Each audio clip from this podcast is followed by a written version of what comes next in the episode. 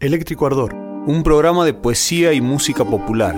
con Francisco Avendaño, Sebastián Barrunuevo y Ezequiel Álvarez. Historias literarias, entrevistas y música en vivo.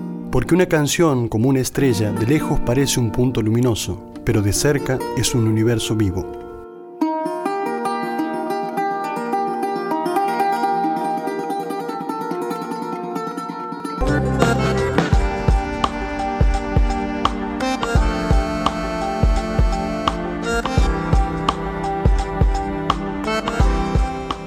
Noches y bienvenidos a este noveno programa de Eléctrico Ardor para Radio Vostok. Los contenidos que compartiremos esta noche han sido grabados en Radio Universidad y otros han sido generados para esta radio. Esta noche hablaremos del tango negro. Nos entrevistaremos con la licenciada Carolina Zaganías. En el segmento Cuestión de Ganas, Sebastián Barronuevo nos hablará de Madres Canción. En Medrugos del Olvido les contaré unas impresiones sobre un poema de Leopoldo Marechal en la columna que he dado a llamar Leopoldo Marechal y la mirada del poeta. En los discos de Ale, Ale Oyer nos contará acerca de una canción de Serge Gainsbourg y el músico invitado esta noche es Juan Cruz Tazo, con el que recordaremos eh, la obra y figura de Alfredo Palumbo.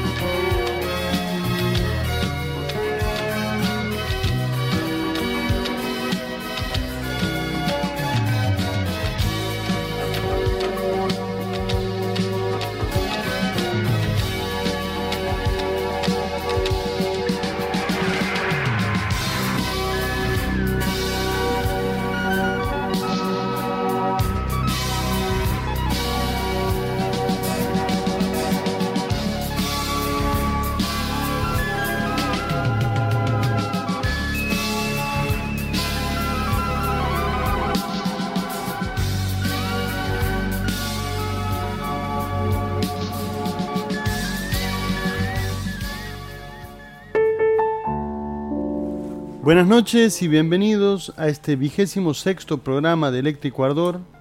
Acabamos de escuchar a Charlie García en la canción Cómo me gustaría ser negro. Mi nombre es Francisco Avendaño, estoy acompañado esta noche por Sebastián Barrunuevo. Buenas noches, Seba, ¿cómo estás? Muy bien, Pancho, buenas noches. Un placer este, arrancar un- una nueva edición de Eléctrico Ardor. Estamos esta noche con el tema que nos va a ocupar y haciendo un poco de antesala de la temática. Escuchábamos a Charlie García hablando de, eh, de cómo le gustaría ser negro, dice, ¿no? Eh, está muy bien. La letra dice, esto es parte de un mal sueño, bailas como un puerco espín, girando a mi alrededor, sin tu amor soy un delfín que no tiene monitor. Si yo fuera un ciudadano de primera, amparado por una constitución, yo te podría decir que me cago en tu amor y que me gustaría ser negro y con mucho olor, dice. Charlie jodiendo con eh, los límites de lo políticamente correcto, como siempre. Eh, esta canción, que es una canción medio desconocida de, de Charlie, eh, queríamos eh, con esto cortar un poquito el contenido tanguero al que ha vuelto el programa, porque veníamos hace varios programas sin tener la presencia directa del tango, hemos pasado por el folclore en un par de programas, Sí. y ahora hemos vuelto a nuestro métier, que vendría a ser eh, el tango. Eh, esta noche, ¿a quién vamos a estar entrevistando, Seba?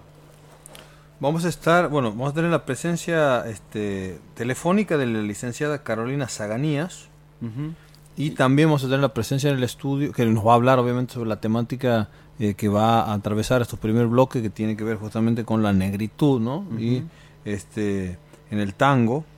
Y, eh, y después vamos a tener la presencia de Juan Cruz Tazo en el cierre que nos va a compartir parte de la obra de este gran compositor santiagueño, Alfredo Palumbo. Alfredo Palumbo, ¿no? Celebrado en una peña hace, un- hace dos semanas atrás. Exactamente, se inauguró el, el escenario Alfredo Palumbo ahí en la Telesiada, que se queda en, en la banda. Y bueno, va a venir a contarnos un poco de eso, Juan Cruz, y a charlar un poco de, de, de, bueno, de su, de su trabajo, además de su trabajo como músico, su trabajo formal, que, que es como geólogo, y a compartir un poco algunos pareceres acerca de, de esta, de esta realidad. Él es un, el hijo de, de nuestro amigo Alberto Tazo, hermano de, de Victoria, también que pasó por este programa.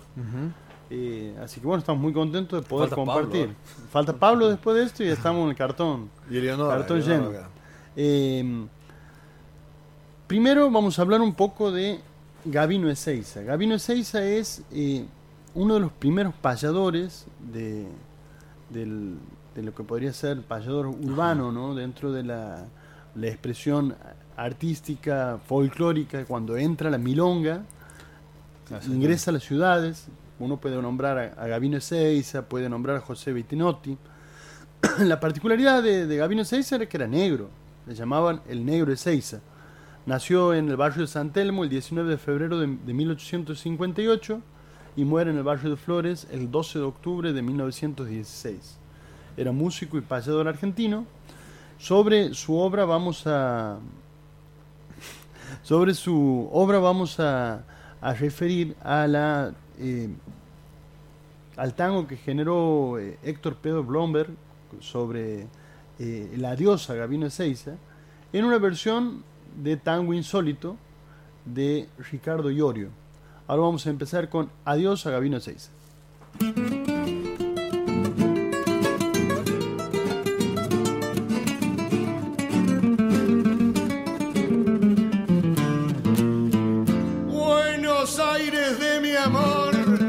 Ciudad donde he nacido, no me arrojes al olvido, yo que he sido tu cantor, de mi guitarra el rumor recogió en sus melodías,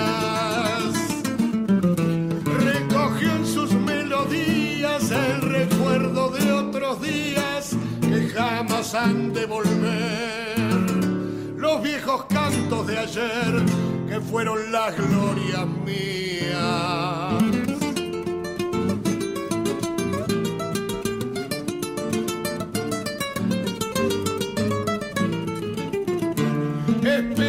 Esperanzas que ya no hay, coplas y cielos ardientes, la diana de los valientes volviendo del Paraguay canto de patria que no hay en la guitarra argentina. En la guitarra argentina, melancólica se inclina para decirles adiós. Mientras se apaga la voz de las milongas de Alcina.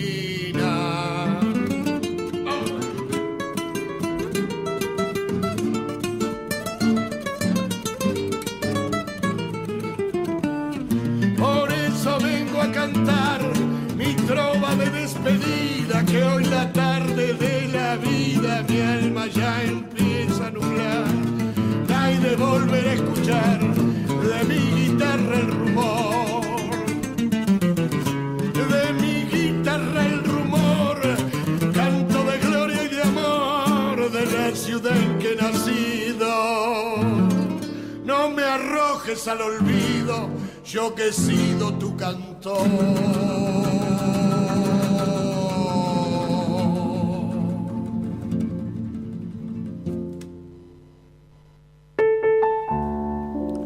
Acabamos de escuchar el adiós a Gabino Ezeiza en una versión muy interesante de Ricardo Iorio. Ricardo Iorio es un, podemos decir, un tipo polémico, controvertido, ¿no? Eh, que bueno, va, va a tener que ver un poco con lo que vamos a, a, a tocar más adelante, que es eh, un, un pequeño recuerdo de Cacho Castaña. Así que más adelante en la segunda hora vamos a estar viendo eso.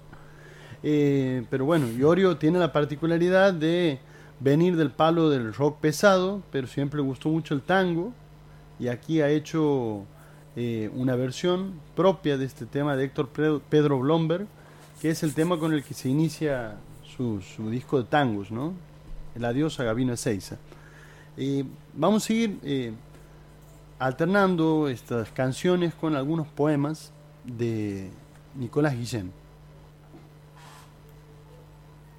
Dos niños, dos niños ramas de un mismo árbol de miseria, juntos en un portal bajo la noche calurosa, dos niños pordioseros llenos de pústulas, comen de un mismo plato como perros hambrientos.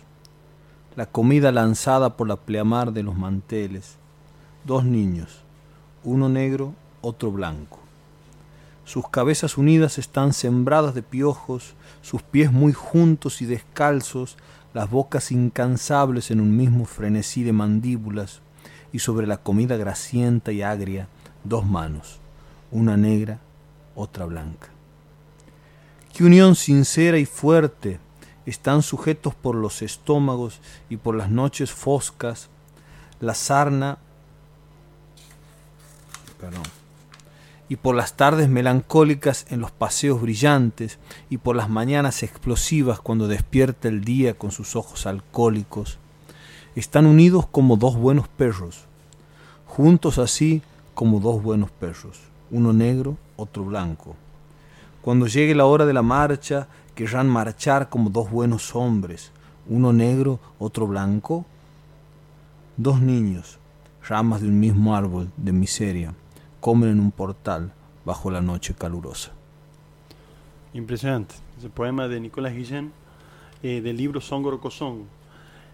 Eh, justamente respecto de este tema hay muchísima bi- biografía, ¿no? Eh, era tanto lo que había para leer que uno no sabía de cómo manejar estos tiempos radiales. Eh, sobre todo el, el libro que nos ha llevado a indagar sobre esta cuestión es el libro de José Luis Grosso, que es quien nos recomendó la entrevista con, con la licenciada Carolina Zaganías, que es el libro Indios Muertos, Negros e Invisibles, Hegemonía, Identidad y Añoranza, que es un libro de, trabajo de tesis de, de José Luis Grosso, donde habla de los rastros de la negritud en Santiago.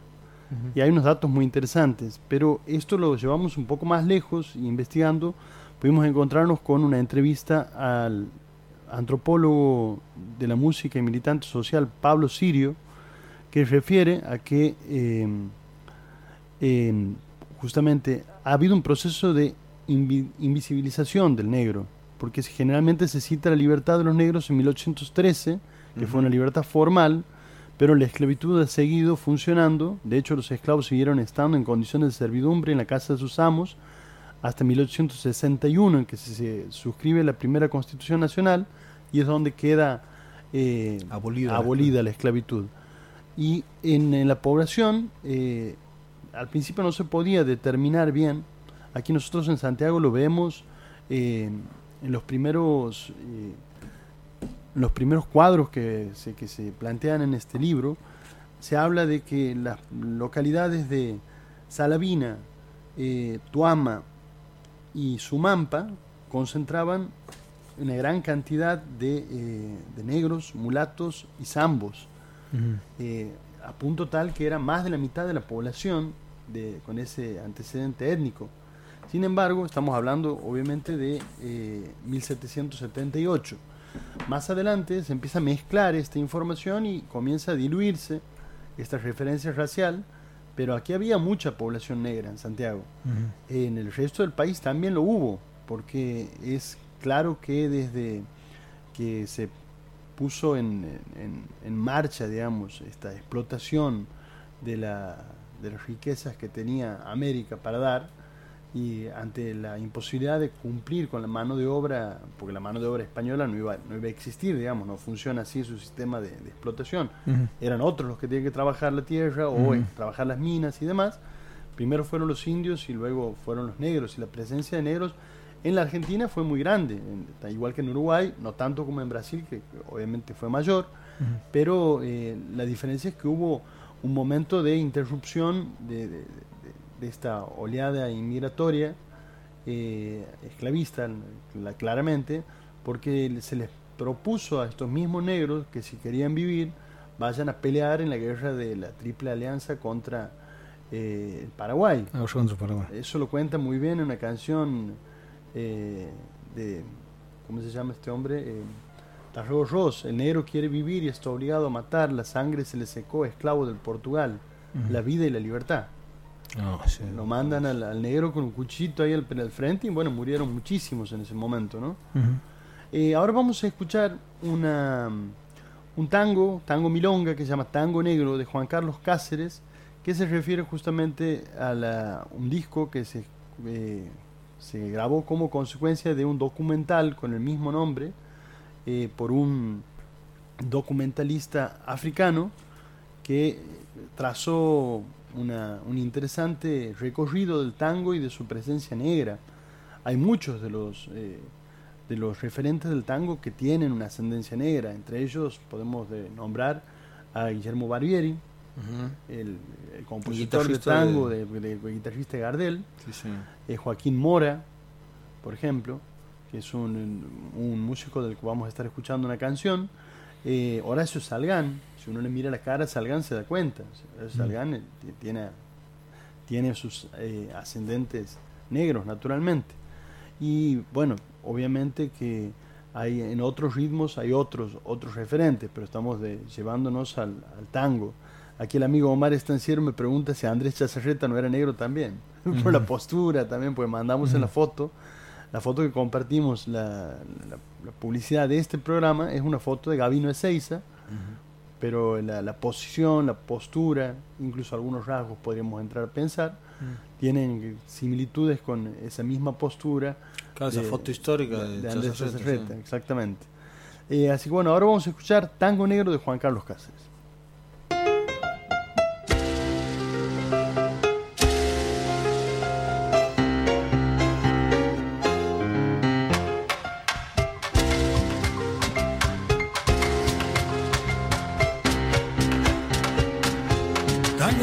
Tango negro, te fuiste sin avisar. Los gringos fueron cambiando tu manera de bailar.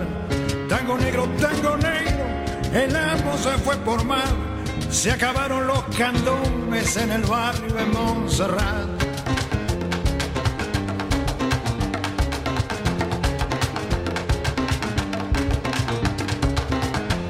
Más tarde fueron saliendo en comparsa de carnaval, el rito se fue perdiendo al morirse Baltasar.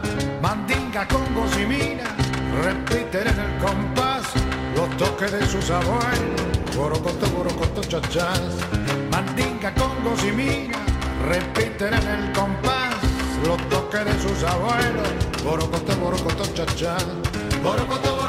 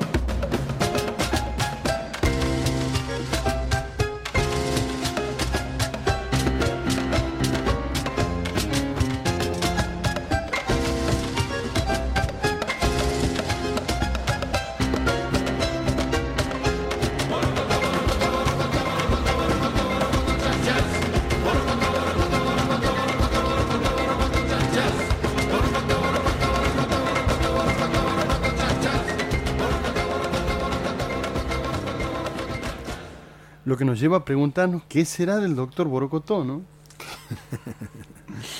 que probablemente su palabra, el, el apellido de él, venga obviamente de un, de un fonema africano, pues no me puedo imaginar otro motivo, ¿no? Sí. Habría que preguntarle. Eh, vamos a compartir un poema de, de Nicolás Guillén que se llama La balada de los abuelos. Sombras que solo yo veo me escoltan mis dos abuelos. Lanza con punta de hueso, tambor de cuero y madera, mi abuelo negro. Gorguera en el cuello ancho, gris armadura guerrera, mi abuelo blanco. África de selvas húmedas y de gordos gongos sordos, me muero, dice mi abuelo negro. Agua prieta de caimanes, verdes mañanas de coco, me canso, dice mi abuelo blanco. Oh velas de amargo viento, galeón ardiendo en oro, me muero, dice mi abuelo negro. Oh costas de cuello virgen, engañadas de avalorios, me canso, dice mi abuelo blanco. Oh puro sol repujado, preso en el aro del trópico, oh luna redonda y limpia, sobre el sueño de los monos. Qué de barcos, qué de barcos, qué de negros, qué de negros, qué largo fulgor de cañas, qué látigo el del negrero piedra de llanto y de sangre, venas y ojos entreabiertos, y madrugadas vacías, y atardeceres de ingenio, y una gran voz, fuerte voz, despedazando el silencio. Qué de barcos, qué de barcos, qué de negros, sombras que solo yo veo, me escoltan mis dos abuelos, don Federico me grita, y Taita Facundo calla, los dos en la noche sueñan, y andan, andan yo los junto.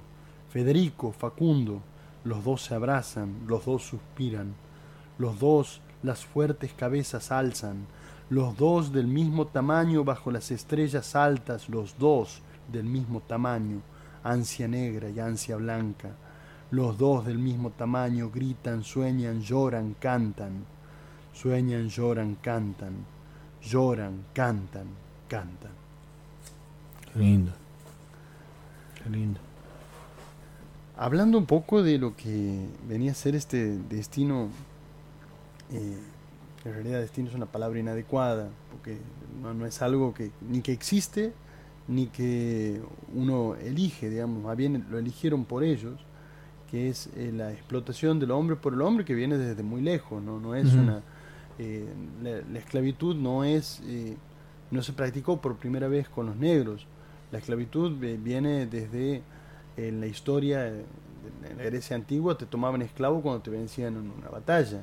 De hecho, los, los griegos fueron esclavos de los romanos y en tanto que esclavos transmitieron sus conocimientos y saberes sobre la mitología y la cultura griega, que después fue transformada por los romanos. Esto era muy usual, digamos, el tema de la reducción a la servidumbre de otra persona. pero en particular lo que se hizo con, con la negritud en América, creo que todavía eh, mantiene en nosotros esta suerte de vergüenza del género humano, ¿no? Una cosa que, en tanto que ser humano uno se siente eh, verdaderamente avergonzado de hasta los límites que hemos podido llegar, ¿no?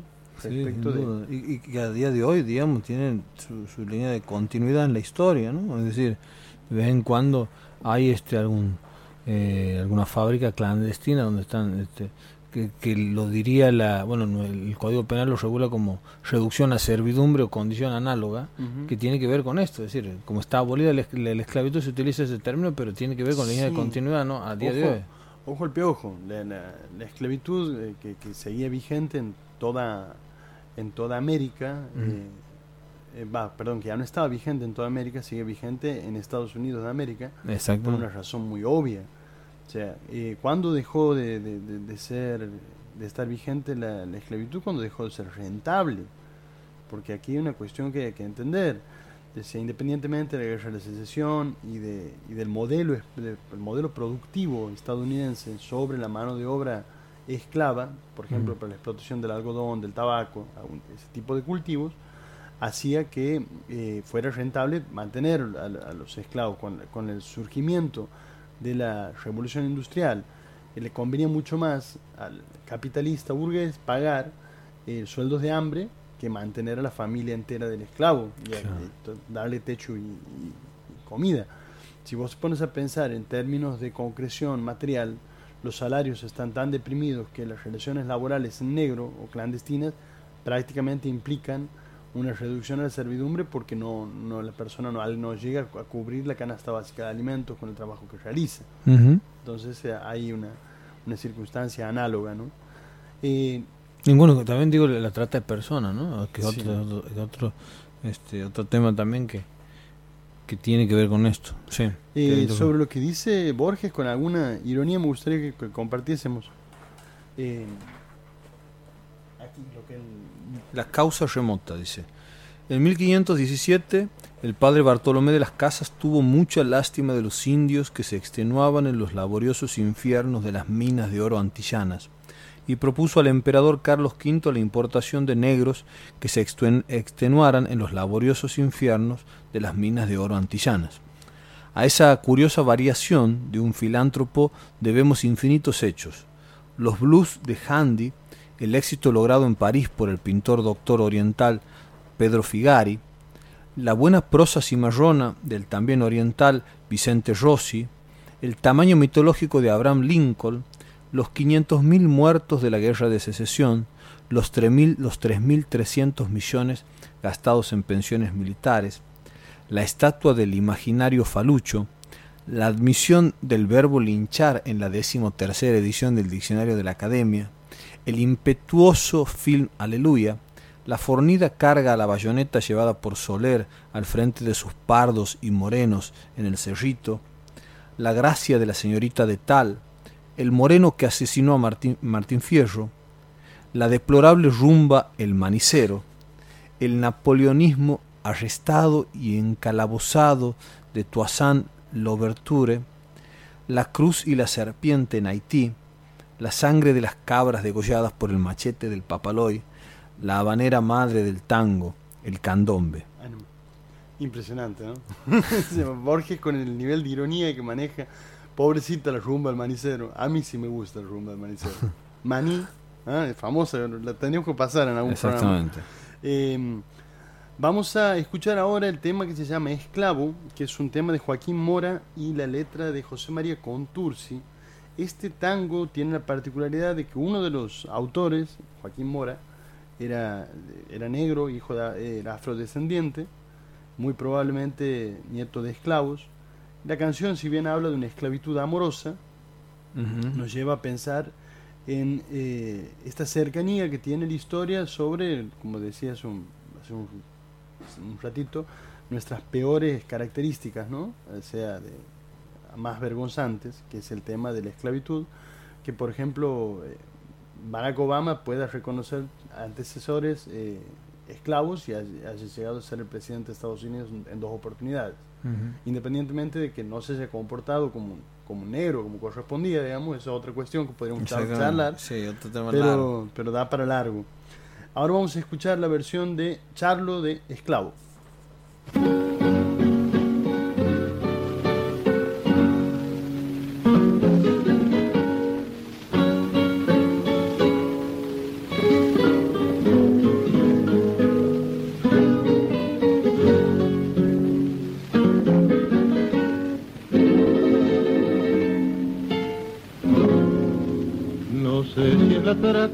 Tragedia de vivir así, con esa pena mía, que ha dibujado esta mueca sombría que nubla mis ojos y apaga mi voz. Tal vez porque en el suelo deshojado está mi pálida esperanza, solo me queda mi vieja añoranza, borracha de hastío, lo mismo que yo. Mil veces he tratado de olvidar y busco distraer mi pobre vida. Quisiera demostrar que no es verdad que en vez de corazón tengo una herida. Mas ya no tengo fuerzas para ahogar el lúgubre fantasma de mi pena y sigo esclavo así de mi condena sin poderme libertar. Por eso cuando pienso que mi vida es un mar de desencantos, donde las aguas revueltas del llanto no fueron surcadas por barco jamás. Me oprime la nostalgia de otro cielo azul, lejano y placentero, y un sol brillante de amor terranero, de cálidos rayos y besos de luz. Mil veces he tratado de olvidar y busco distraer mi pobre vida. Quisiera demostrar que no es verdad, que en vez de corazón tengo una herida.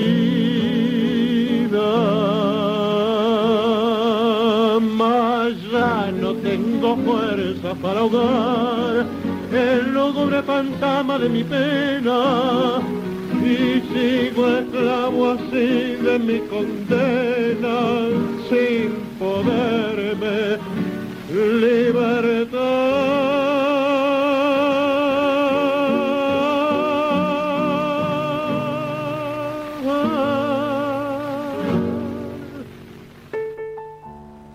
Acabamos de escuchar el tango Esclavo en la versión de Charlo, un tango de José María Contursi en la letra y la música de Joaquín Mora. Vamos a compartir un poema de eh, Nicolás Guillén, un famoso poema. Hermoso poema y Pancho este, quería hacer mención que tiene, eh, bueno, eh, uno de los textos en los cuales este, nos hemos apoyado para, para desarrollar, que vos citabas recién, este antropólogo. ¿cómo era el nombre del antropólogo? Eso me, me- lo que no estoy acordándome ahora en este momento. El Pero- hombre se llama Pablo, Pablo Sirio. Pablo, lo que planteaba, digo, no, respecto de cómo, eh, lo vamos a ver aquí en esta poesía también, eh, porque justamente el, la- la- el- el desarrollo y la construcción del Estado-Nación argentino ha tenido que ver también, como sabemos, ¿no? en, esa, en esa visión de, eh, del inmigrante europeo y también la construcción hegemónica de una figura de hombre blanco como sinónimo también del el progreso. ¿no? Y, y eso también ha tenido su, su correlativa invisibilización en un montón de espacios, como lo es en el tango, por ejemplo. En el tango, este, eh, él, él lo plantea también, uno, uno se imagina siempre, uno va al rostro de, de Gardel, por ejemplo. ¿no? Claro. Sí, sin embargo, este digo la eh, yo incluso bueno es interesante ver la foto que, que le decimos a la audiencia para que vea también la foto de, de- de discos con, con eh, personas digamos eh, de color negro que, que uno realmente no o sea eh, es algo que no que, que si no no no habríamos hecho yo verdaderamente si no habría hecho la investigación ahora porque por este programa no verdaderamente no- ni siquiera lo conoce, ¿no? Y cómo uno entrena, digamos, ¿no? Eh, entrena, eh, ah, digamos, se nos entrena o se nos va sesgando la mirada, ¿no? La- la- y esa mirada eh, nos hace no advertir la presencia, digo, de, de muchas es. veces los, el, el- el- lo- afrodescendiente, que no necesariamente está en la tez, sino también puede estar en, la, En los rasgos en, de- los rasgos y las prácticas culturales. Incluso en la música, hasta en los rulos, básicamente. Ahí está, bueno, aquí es como el vamos. copyright, digamos, de, de- de- de la Es- negritud. exactamente. El tema de, de pelo rizado. El abuelo, esta mujer angélica de ojos septentrionales que vive atenta al ritmo de su sangre europea, ignora que en lo hondo de ese ritmo golpea un negro el parche duro de roncos atabales. Bajo la línea escueta de su nariz aguda, la boca en fino trazo traza una raya breve, y no hay cuervo que manche la geografía de nieve de su carne que fulga temblorosa y desnuda. Ah, mi señora, mírate las venas misteriosas, boga en el agua viva que allá dentro te fluye, y ve pasando lirios, nelumbios, lotos, rosas, que ya verás inquieta junto a la fresca orilla la dulce sombra oscura del abuelo que huye, el que rizó por siempre tu cabeza amarilla. Este es el remate. Ah, fabuloso. ¿De dónde crees que viene rulo? digamos? Dicho de otra forma, un poco más prosaica. Sí. Ahora vamos a escuchar eh, una, una milonga, candonga, de Charlo y Homero Mansi, que se llama Oro y Plata y que cuenta justamente la desventura racial de, de un amor, donde un hombre de color negro pierde su negra en manos de un pardo, de un marrón, y lo pierde por pobre, no lo pierde por negro, lo pierde por pobre. Y cuenta la, la desventura de- del amor perdido desde la perspectiva del negro que lo único que puede hacer es tocar, seguir tocando, eh, descargándose contra los parches para ver si el dolor se mitiga o, o se atenúa. Eh, vamos a escuchar ahora una versión de eh, Los Morlacos de Lotario en vivo en el Teatro 25 de Mayo en el ciclo Fogón y Tertulia.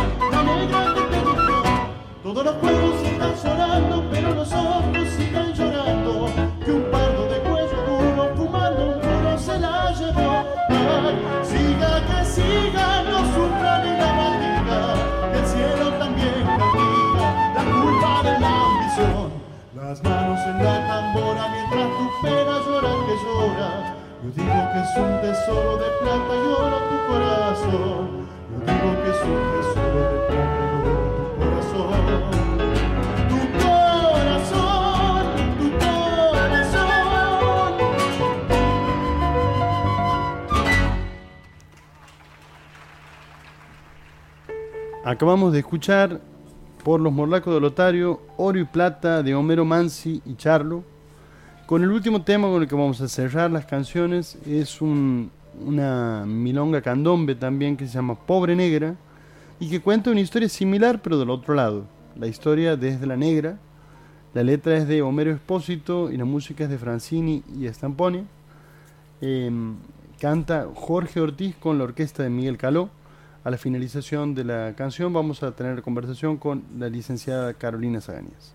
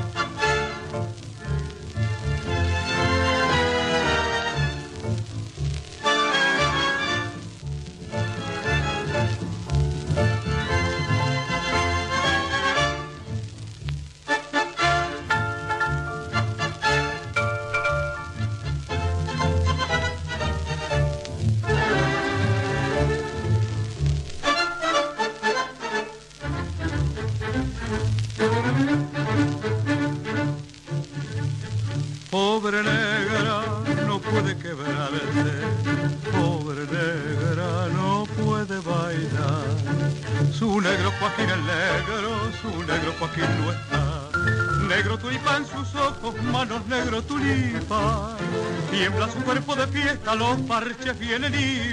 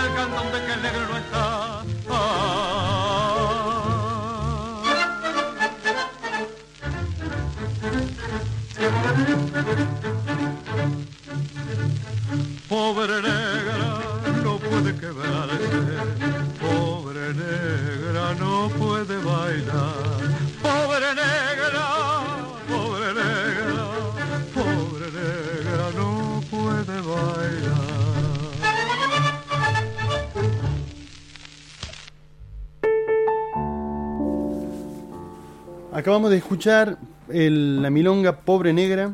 Estamos en comunicación telefónica con la licenciada Carolina Saganías. Ella es santiagueña de origen, se encuentra en este momento en la ciudad de Mendoza, en la provincia de Mendoza, eh, y ha estado trabajando eh, el tema de la negritud. Eh, ¿Cómo estás, Carolina? Francisco Avendaño y Sebastián. Barrunego te saludan. ¿Qué tal? Muy buenas noches para todos. Buenas noches.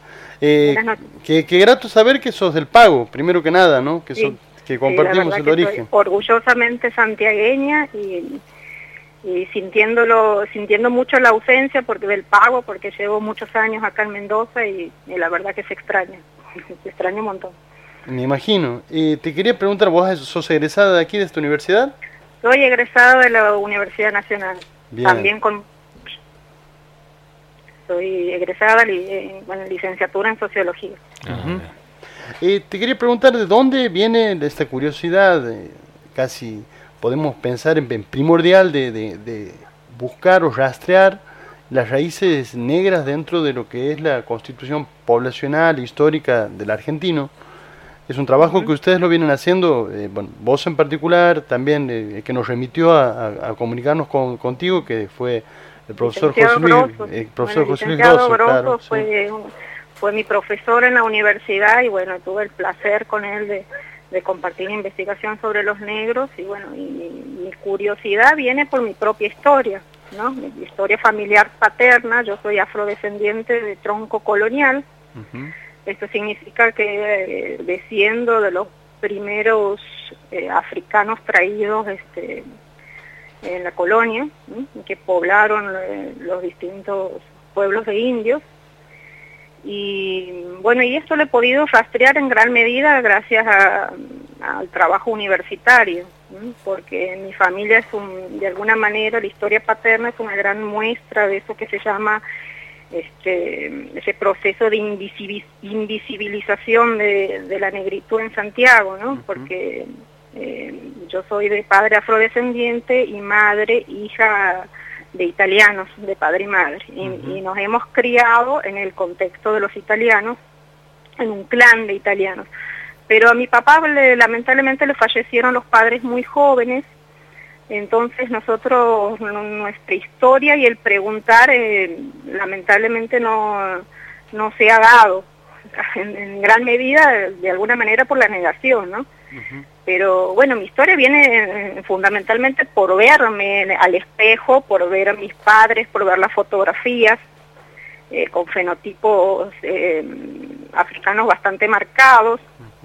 Y eso me ha llevado a, a- a cuestionar mucho mi identidad paterna, de dónde venimos, de dónde provenimos, eh, de indagar, de indagar y al no encontrar este, muchas respuestas directas, este, la universidad me ha, me ha dado un, eh, un, un gran aporte ¿no? para yo entrar a investigar y rastrear mis orígenes y he conseguido este, eh, información maravillosa, incluso sobre el origen de mi apellido.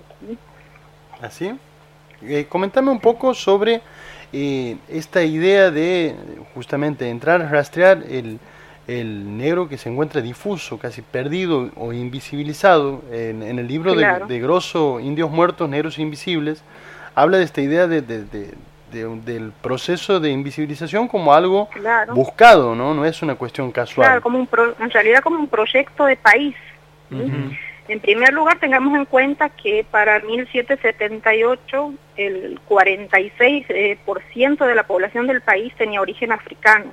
Es un- una cifra muy importante. ¿no? Eh, recordemos que 72.000 esclavos ingresaron al puerto de Buenos Aires y Montevideo entre el 1777 y 1812 y constituían un 46% de la población. Entre ellos, Santiago del Estero tenía la cifra más elevada, tenía el 54% de la población para esa época. Y 54, y bueno, y el resto de las provincias del norte, cifras parecidas.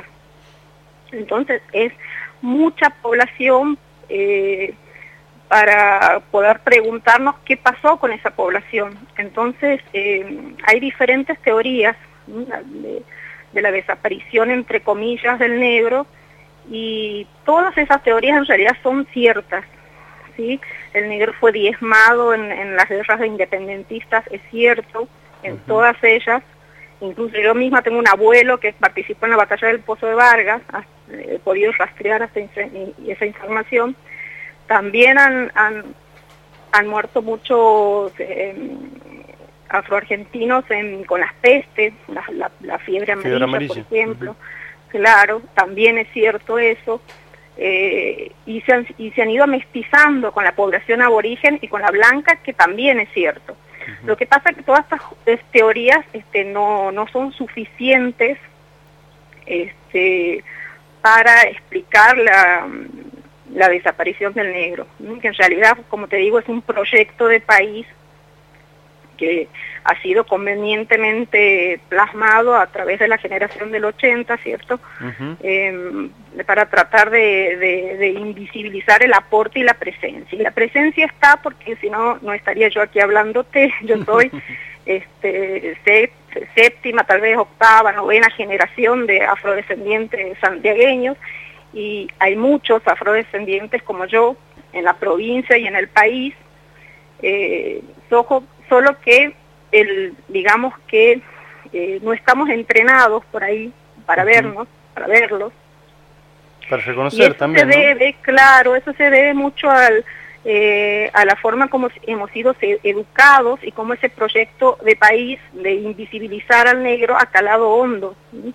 en nuestra historia. ¿sí? E- Eso es lo que lo, lo que se llama eh, hacer un recorte cultural e ideológico. Uno no mira naturalmente, mira condicionado por la educación, por factores históricos, por intereses y por silencios este, impuestos, ¿sí? Y cuando uno tiene el ojo entrenado, puede ver lo que otras personas no pueden ver y puede ver a la población afro eh, eh, mezclada en, la población en general. Si te subes arriba un colectivo, lo ves en la calle, lo ves de, de un montón de maneras. Y muchas veces ese- lo- no vas a encontrar el fenotipo, eh, un fenotipo particular. Claro. Incluso muchas veces hay, hay muchas personas blancas que descienden de, de personas afrodescendientes o no lo saben y muchas sí lo saben y, y- y lo, y lo valorizan. Eso te, te- te quería preguntar, Carolina. eh, ¿Están estos rasgos que obviamente están este, impresos de alguna manera en, en- el cuerpo, vamos a decir, pero eh, en, en- en- la búsqueda y en esta investigación que te ha llevado a vos también, eh, se, ha dado, por ejemplo, que alguna cuestión, vamos a decir, de alguna práctica cultural o alguna, eh, alguna algún hábito o costumbre que, que vos la hayas podido después identificar o contextualizar en esa, en esa descendencia? muchísimas, hay muchísimas prácticas y muestras de la cultura afro en, en- en- nuestra cultura argentina. Y bueno, y eso es lo que estamos tratando de hacer de un tiempo a esta parte, que es visibilizar ese aporte eh, en la culinaria, en, en la pintura, en la literatura, en la música fundamentalmente. En nuestro Santiago, querido Santiago, es la chacarera, el malambo, la samba. Eh, y, y bueno, y el tango, que es lo que nos convoca en este momento, es un- uno de los grandes aportes culturales de, de, la, de la población afro. Si bien cuando nosotros hablamos de, de tango, que es lo que primero asociamos, asociamos a Carlos Gardel, el conventillo de inmigrantes, bandoneón, que es un instrumento, creo que es alemán, incorporado por la por, por los inmigrantes alemanes y, y, y, bueno y se centra en lo, en lo inmigrante y en lo blanco y sin embargo no vamos a negar que los inmigrantes europeos enriquecieron, complejizaron, hicieron evolucionar el tango a lo que hoy conocemos. El género en su origen es negro y Claro. está vinculado a la milonga urbana y al candombe.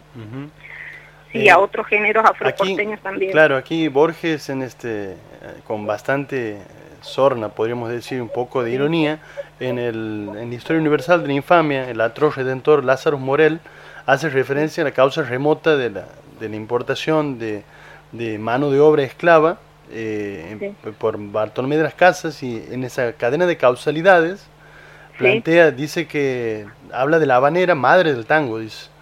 Además de que, Claro. de que critica la deplorable rumba al manicero, pero Sí.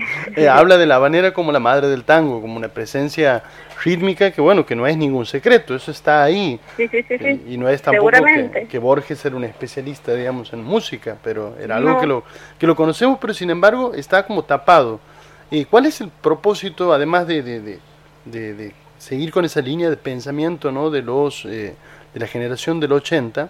¿Cuál vos crees que es el propósito, además de eh, invisibilizar esta, eh, toda esta vertiente cultural de, del, del- del negro y de, la, de, de todo el acervo cultural que viene trayendo rítmico no solo puede tapar, porque eso está ahí, latiendo en, en las voces, en la, en la manera de hablar, en algunas palabras, eh, pero ¿cuál es el propósito de borrar todo lo demás? ¿Cuál, con cuál el, vos? el propósito era muy simple. Ellos tenían este, en su proyecto de país este, un, prototipo de raza que era la raza blanca europea.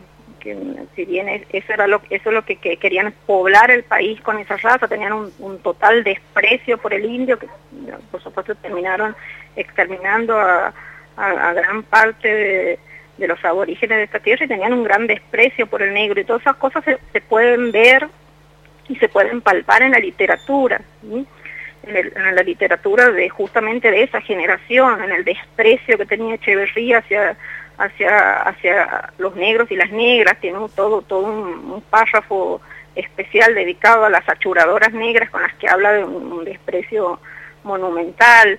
El, el mismo desprecio se encuentra incluso en, en la, en la literatura este, como el Martín Fierro, por ejemplo, que es un emblema de la literatura argentina y que eh, cuando el gaucho Martín Fierro mata al negro lo hace también con, Infundadamente, lo mata por negro, básicamente. Claro, lo mata por negro, básicamente. Entonces, eh, vamos a ver en toda esta generación, ¿no? que, la, que es de- definitivamente la que nos educó durante años, durante muchos años, un gran desprecio por el aborigen y por el negro, y, y, también el proyecto de tratar de, de- de invisibilizarlos a través de la idea del crisol de razas. ¿no? Cuanto más lo blanqueemos, mejor. Claro, como lo diluimos, Bueno, ¿no? y eso se lo quiere hacer, claro, diluirlos. Y recordemos también que entre 1850 y 1950 entran al país 6 millones de personas inmigrantes europeos. Tal vez no era la calidad que quería Sarmiento de inmigrantes, pero bueno, son inmigrantes blancos al fin. Entonces, eh, por ahí esa población que te dije al principio, de, de- de- de ese porcentaje alto de, de, negritud en la población, se ve diluida en esa cantidad impresionante de inmigrantes que entran. Pero eso no quiere decir de ninguna manera que desaparezcan simplemente se mestizaron y permanecieron ¿sí? Eh, mestizados con las diferentes corrientes migratorias. Y, pero el aporte cultural permaneció eh, intacto y fue, se fue resignificando con el tiempo, porque el, el- el tango mismo es una una reelaboración de sus músicas eh, primigenias, ¿no? Como, Sí, como, como como el candombe, como el blues también, el blues, Claro. el jazz. y esa, y esa reelaboración la, la hacen junto con los inmigrantes eh, de una manera muy lenta ¿sí? y progresiva. Y que sean afro lo- lo- lo- los, eh, eh, los tangueros no, no, no implica que sean de origen afro, ni implica que toda su producción lo sea. pero si nosotros entrenamos el oído para conocer la, eh, eh, la- el, el- el ritmo del candombe, la cadencia de la melodía, la estructura armónica que, que sustentan eh, esos ritmos, vamos a empezar a escuchar estructuras parecidas a la de un tango antiguo. Y ahí nos vamos a dar cuenta este, qué de negro hay en el tango. ¿sí? Y incluso en la misma En el- palabra, ¿no? Se considera el palabra Claro. tango también como que tiene Claro. un origen. Bueno, el lunfardo, que es el lenguaje básico del tango, tiene muchas palabras este, de origen bantú y congolés. Por ejemplo, tango. Tango en lengua nagó denominaba al dios de, de los tambores y luego se usó para nombrar las danzas de los negros y los lugares en los que ellos se reunían. Y en Congo, tango significa bailar, tango con acento en la O, Mm. era bailar. Y bueno, y tenemos un montón de palabras en el lunfardo maravillosas y realmente te, te digo unas cuantas porque te vas a sorprender de la cantidad de la que usamos cotidianamente. Por ejemplo, mucama, milonga, mandinga, mondongo, mina eran originalmente grupos étnicos Claro. todos esos, ¿sí? Milonga, sambo, candombe en lengua quimbandú significa propio de los negros. Ah, Mm, Bochinche, quilombo, quilombo eran los asentamientos de negros huidos al monte. ¿sí? escapaban. Los más, claro, los más importantes se dieron en Brasil. Samba, un género musical muy nuestro, maní, batuque, bambula, chingar, chimango, tongo, criollo, que significa originalmente criollo, significa negro nacido aquí y no traído del África. ¿sí? Claro. Y después lo criollo se asocia a la mezcolanza de toda la... Con el blanco. eh, claro, con el indio, con el blanco, con, al, al famoso crisol de razas que, esta generación quiere imponer eh, para blanquear. Y en lo posible sí. eliminando la pata negra de, de- Sí, de- sí, sí, de de la esa- mezcla. De la mezcla. Te, te quería preguntar, desde esa perspectiva, ¿no? Uno lo ve ahora, por ejemplo, a Juan Manuel de Rosas, entiende también por qué lo, lo denostaban tanto, porque en definitiva Claro. Rosas tenía un, una- un gran apoyo popular y de... Era un gran protector. De los negros, claro, sí. De los negros y va a aparecer mucho en los tangos. Ahora si quieres, en- en- enseguida si querés charlamos de los títulos y de los géneros en el, en el tango, Digamos, sí, lo sí, que sí. sería el tango blanco, eh, porque otra cosa interesante es que mm, eh, los distintos autores y compositores blancos del tango empezaron a aparecer recién a finales del siglo XIX. En tanto, para esa fecha ya había un montón de compositores este, eh, afroargentinos que ya estaban haciendo muchísimas obras, muchas inédi- inéditas Choclo, por y ejemplo, algunas, ¿no? claro.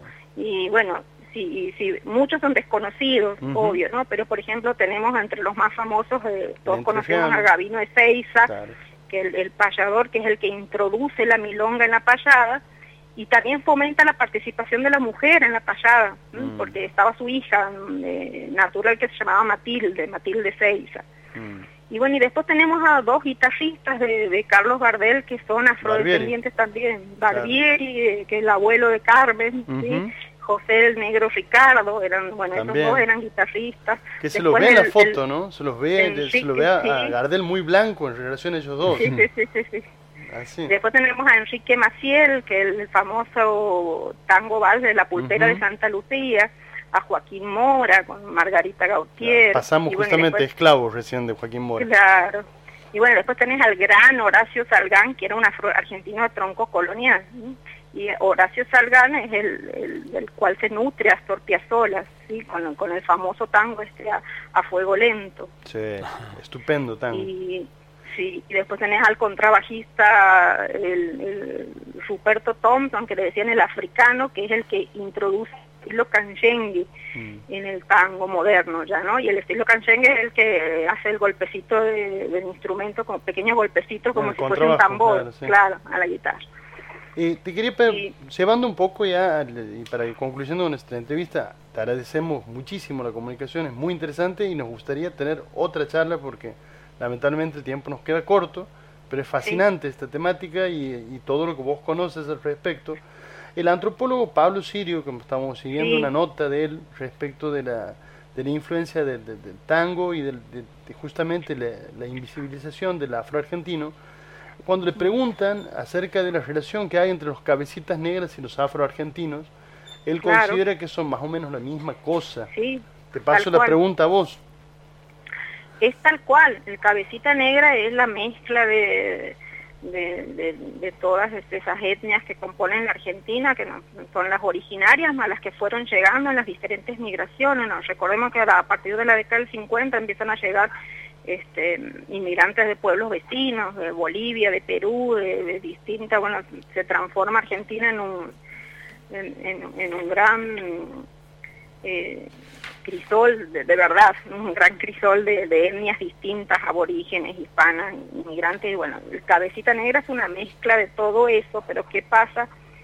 Eh, no se reconoce, como dice Sirio, no se reconoce la tercera pata de esa mezcla. Y la tercera pata de esa mezcla es el afrodescendiente argentino.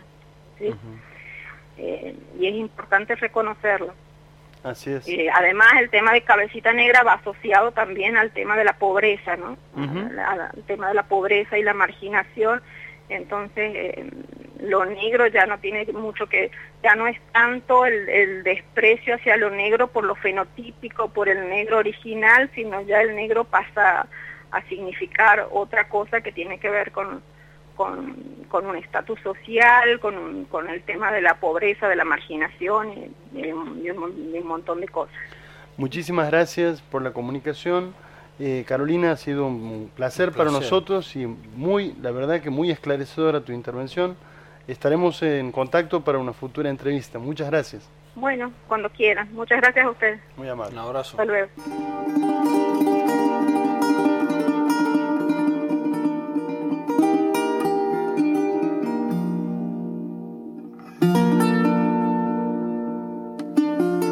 Lo que vamos a escuchar a continuación es el segmento Cuestión de Ganas, algunas selecciones eh, grabadas ya, textos escritos en la primera y segunda temporada de nuestro programa.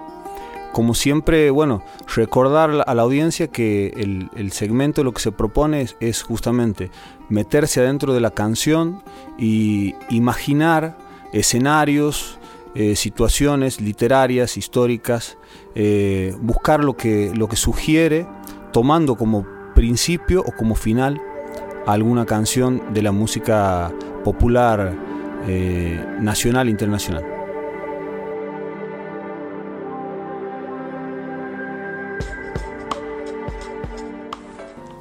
Bueno, para el segmento Cuestión de Ganas de hoy íbamos a hablar de Madres Canción.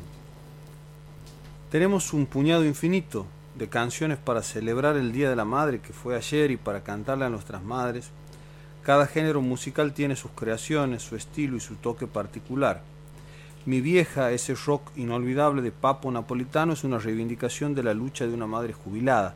Nadie se atreva a tocar a mi vieja porque mi vieja es lo más grande que hay. Compuesta por ese maravilloso guitarrista que andaba en su chopera a toda velocidad, pelos al viento y campera de cuero, ese mismo señor es quien pone de relieve la ternura que lo deshace cuando su madre lo va a despertar con el café y le lleva el desayuno a la cama. En el tango, la madre es una figura central. La cuestión psicoanalítica de si es edípica o no la recurrente evocación materna lo dejaré a criterio de cada cual. Lo cierto es que la mujer madre es venerada y no corre la misma suerte la mujer novia, un signo también del tiempo. El hijo tanguero parte en su temprana juventud detrás de la bohemia rioplatense, deambula en los cabarets y se embarca en profundos amoríos, se reúne con los muchachos en la ronda cotidiana del café y la villa, se sumerge en los excesos de la droga, el alcohol, el tabaco, la timba, el desengaño, la traición, luego sobreviene el desamor, el desborde, el exceso, la resaca, las penas, el desencuentro. Y al final de ese intenso periplo existencial, el tanguero anhela con todo su ser el regreso a los brazos temblorosos de su madre, aquella mujer santa, abnegada, llena de perdón, que con cariñosos reproches lo abrigará en su regazo. En el clásico tango La casita de mis viejos, escrito por Cadícamo, el protagonista encuentra a su viejita enfermita y promete que nunca más ha de partir porque sólo una madre nos perdona en esta vida. Es la única verdad, es mentira lo demás, dice Cadícamo. Bettinotti, en Pobre mi madre querida, se lamenta de cuántos disgustos le ha dado a su madre y remata sobre la misma idea. Es la única que nos perdona, es la única que no abandona. Presente también esta mirada en Madre hay una sola de José de la Vega, aunque un día lo olvidé, ella me enseñó que a su amor siempre hay que volver. Benditas sus canas, bendito su amor. El tanguero finaliza su vida al amparo de su madre, al menos es lo que sueña. Desde el folclore, el Chango Rodríguez perfecciona esa idea en la samba Volveré.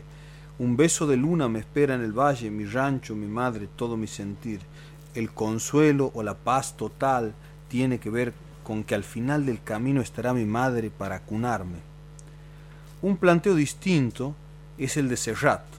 En su canción Soneto a Mamá, él dice a su madre, no es que no vuelva porque me he olvidado, es que perdí el camino de regreso. Este quizás sea el planteo más maduro, podríamos decir entre comillas. El cantautor catalán le explica cariñosamente a su madre que no va a volver. Al menos eso condensa la, canción. No fantasea con estar con su madre al final de la vida, sino que le explica que ha tomado otro recorrido y va aludiendo todo lo que aprendió en el recorrido desandado por él. En el jazz, Daniel Massa sumó en su último disco Trio Oriental, oriental un candombe instrumental para su madre. Cuenta entre risas que cuando se lo mostró a la homenajeada, ella le respondió un tanto desanimada. Un candombe, me insiste. Desde ahí el compromiso del bajista uruguayo es componer una canción por cada disco para su madre, para que ella elija el que más le guste. Cada canción evoca un gesto materno inolvidable.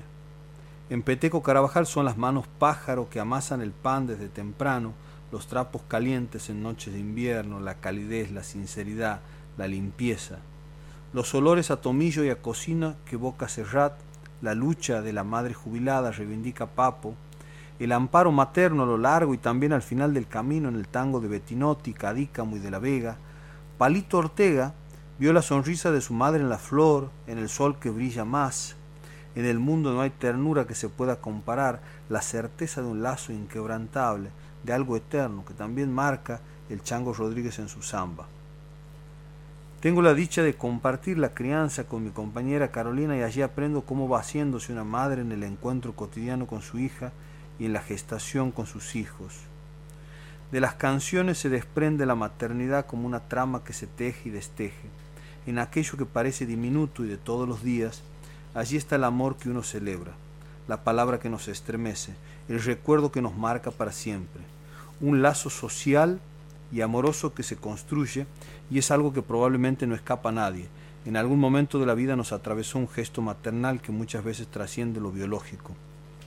El poeta Felipe Rojas dice, y en el beso de mi madre subí a cabalgar mis sueños.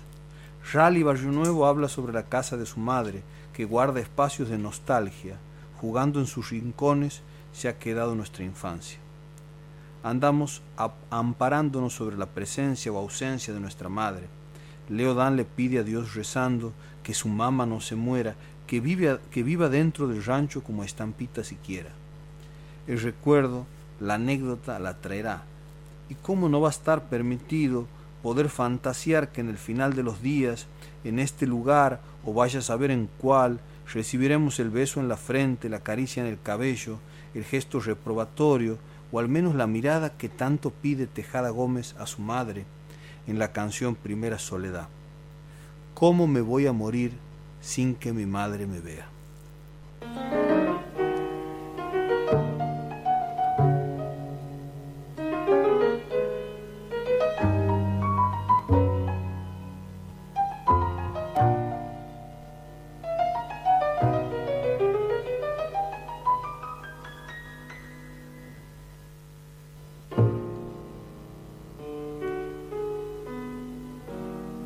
No es que no vuelva porque me he olvidado de tu olor a tomillo y a cocina. De lejos dicen que se ve más claro, que no es igual quien anda y quien camina. Y supe que el amor tiene ojos verdes, que cuatro palos tiene la baraja, que nunca vuelve aquello que se pierde y la marea sube y luego baja. Supe que lo sencillo no es lo necio, que no hay que confundir valor y precio. Y un manjar puede ser cualquier bocado, si el horizonte es luz y el rumbo un beso.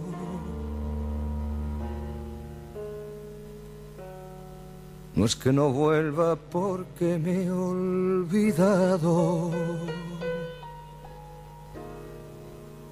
es que perdí el camino de regreso.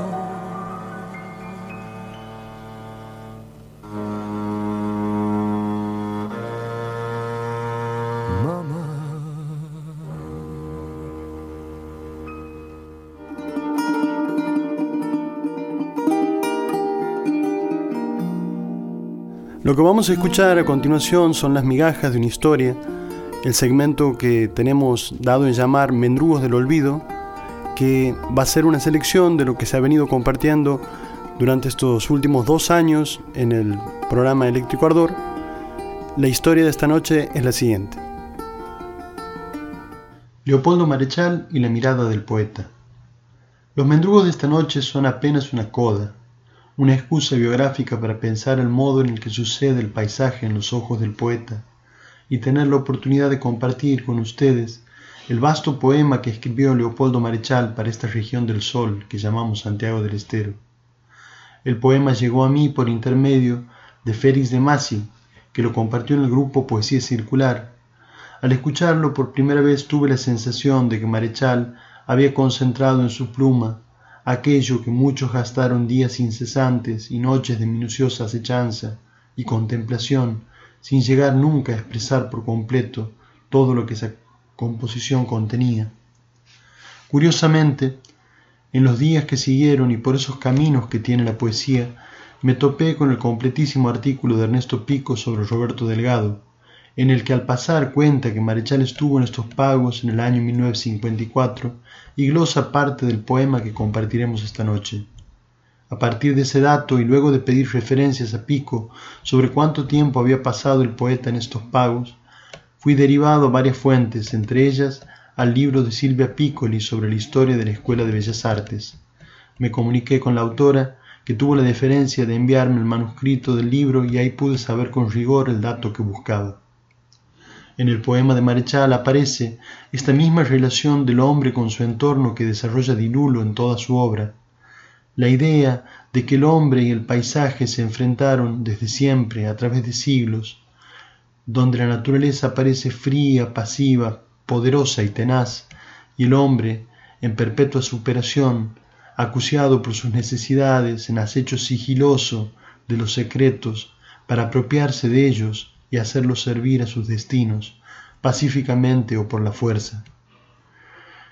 Leopoldo Marechal pudo entrever este combate constitutivo con tan solo 45 días en nuestro territorio, conforme lo señaló el propio Roberto Delgado en una entrevista y durante ese periodo compartió con los Delgado incursiones al monte santiagueño y a su magnético misterio lleno de socavones, vasijas y salamancas. Este tiempo le bastó para escribir un poema que resume la búsqueda de otros grandes de nuestra cultura, como el antes mencionado Dilulo o el propio Bernardo Canal Feijó, pero con el poder de síntesis de un poeta extranjero. Ya lo dijo el maestro y amigo de este programa, Teuco Castillo. No te alcanzará la vida para ver cómo ese hombre mira la tarde, el que contempla dura más. Sobre ese poder de síntesis que tiene la poesía, el cantautor atamisqueño Leodán dio muestra al hablar de la idiosincrasia del santiagueño cuando dijo, somos lentos para hablar, total la vida va sola. Por eso, esta noche caprichosamente escucharemos las palabras de Marechal en su canción libre a Santiago del Estero y como cierre la chacarera quiero nombrar a mi pago. Canción libre a Santiago del Estero. De lejos parece un humo, de cerca una palomita si tu virtud no fuese como la tuna que destila y aprieta en su higo toda la miel pero crucificada, si tu alegría no se asemejase a un bailarín que zapatea con el ojo en la sal y la mano en el fuego y el talón en la espina, si tu silencio no fuera el cascarón prudente de tu idioma, la vaina de tu música, si tu pena, oh Santiago, no reventara en flores igual que tu cardón, si no fueras hermosa entre tus dardos, atormentada mía, la canción que te busca no sería un elogio, sino un remordimiento.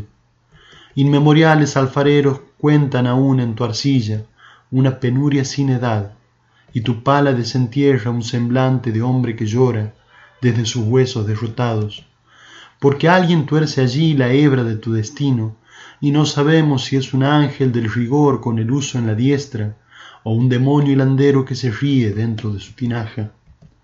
Por lo cual en tu mundo la vida se parece a un año entero que no sabe llover sobre tu raíz, y la muerte sería tu primer pozo clavado en la frescura.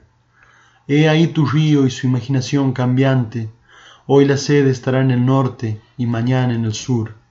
Tu viento se ha dormido recién como un borracho entre botellas vacías, y ahora despierta, y reanuda su malambo en el polvo.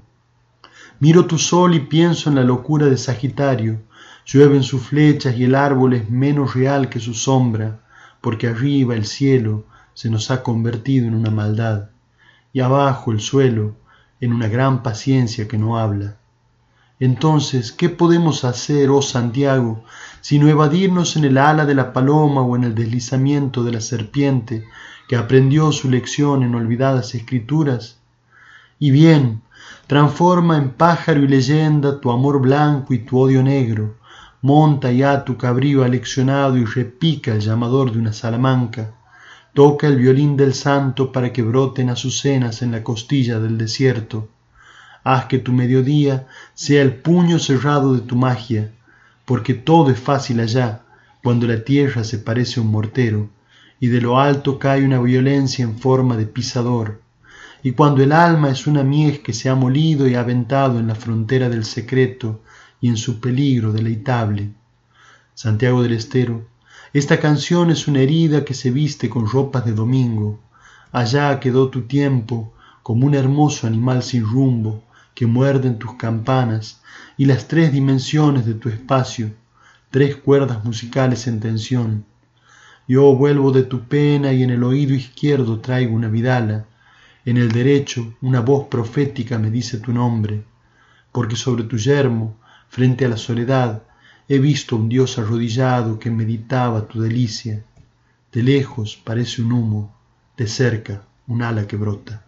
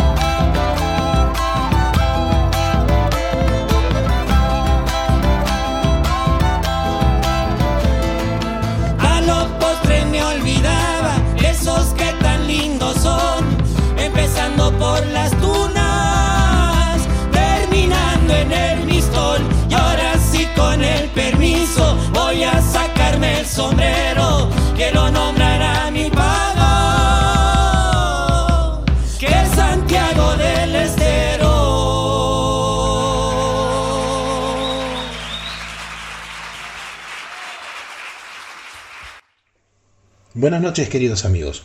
Hoy propongo una canción editada en el año 1969 que causó mucho revuelo, a tal punto de ser prohibida en muchos países. Estamos hablando de Je t'aime moi non plus de Serge Gainsbourg con Shane Birkin. Si bien hubo una primera versión grabada por Gainsbourg junto a Brigitte Bardot en el año 1967, esta no salió a la luz por presión del por entonces marido de la Bardot, ya que en la canción se podían escuchar gemidos sexuales, que el mito decía que eran provocados por la masturbación mutua entre los dos intérpretes al momento de la grabación, y parece que el poliamor no le convencía demasiado al señor de Bardot. La obsesión enfermiza de Gainsbourg por Brigitte Bardot lo inspiró a componer la, según sus propias palabras, canción de amor más bella jamás compuesta. Al verse frustrada la edición de esa versión y luego de buscar e intentar eh, grabarla con alguna otra intérprete, finalmente conoce a la joven inglesa Shane Birkin, a quien convenció de grabar la versión hoy más conocida y que al momento de su aparición llegó a vender millones de copias, promocionada por los escandalizados medios, las prohibiciones que no hicieron nada más que difundirla y sobre todo por su maravillosa melodía con esa introducción en órgano Hammond y esa letra ultra sensual. Melodía que remitía al éxito de esos años, a Wither Shade of Pale de Procol Harum, que a su vez estaba inspirada por la suite en re mayor de Johann Sebastian Bach. Asimismo, el título de la canción, que podría traducirse como Te amo, yo tampoco, fue inspirada por la famosa cita de Salvador Dalí que decía, Picasso es español, yo también. Picasso es pintor, yo también. Picasso es comunista, yo tampoco. La poesía del amor, o en este caso la poesía del sexo. Je vais et je viens entre tes reins. Voy y vengo entre tus caderas. Tu es la vague, moi le nu. Tú eres la ola, yo la isla desnuda, le contesta ella. El amor físico es, un callejón sin salida, le dice él. Una oda al sexo casual, que sin embargo fue el origen de la relación duradera de Gainsbourg y Birken, que incluso tuvieron una hija juntos la hoy conocida actriz Charlotte Gainsbourg. No hagamos más largo este parlamento y vayamos directamente a esta maravillosa balada. Disfrútela junto a la bebida más sensual que disponga a mano. Abrazos y besos.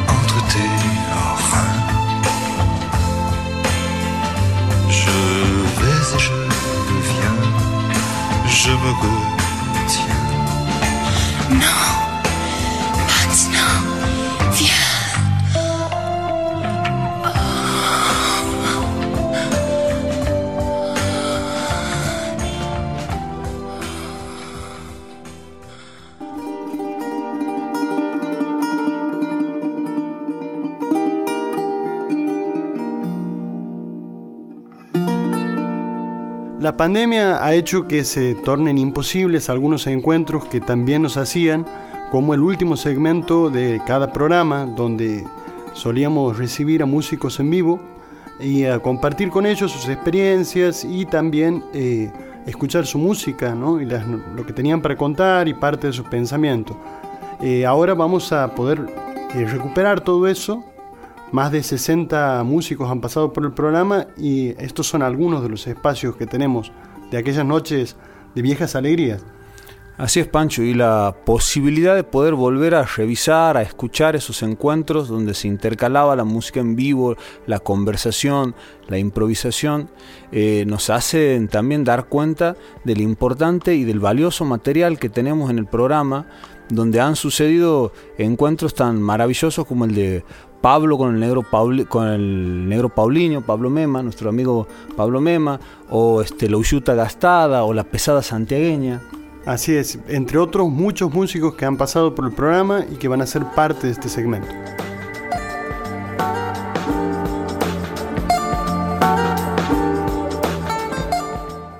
Buenas noches, este, Juan Cruz. Hola, Juan Cruz Tazo, el maestro aquí. Fernando, hemos venido con Fernando. Fernando Castaño, que también va, te vas a acercar al micrófono después Fernando y nos va a acercar su opinión. ¿ah?